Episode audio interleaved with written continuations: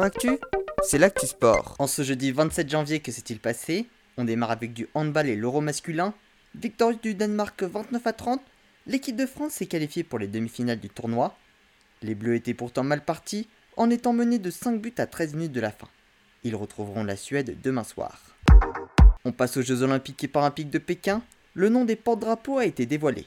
Pour les Jeux Olympiques, ce sera la skieuse alpine Tessa Worley le freestyler Kevin Roland.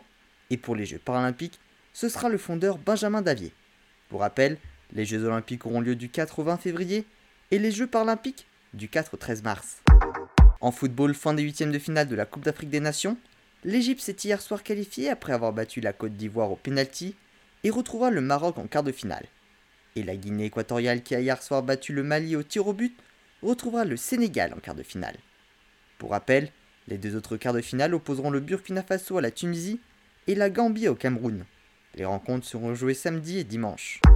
Toujours en football, un match de retard de la 20e journée de Ligue 1, Saint-Etienne a retrouvé le chemin de la victoire en s'imposant 1-0 face à Angers. Peut-être le début d'une remontada pour ne pas être relégué en Ligue 2.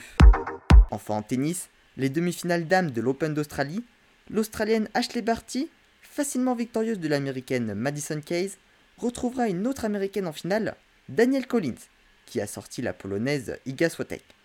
Demain ce seront les demi-finales masculines, Rafael Nadal sera opposé à Matteo Berrettini et Stefanos Tsitsipas à Danil Medvedev. Voilà pour les actualités du jour, à demain dans Sport Actu.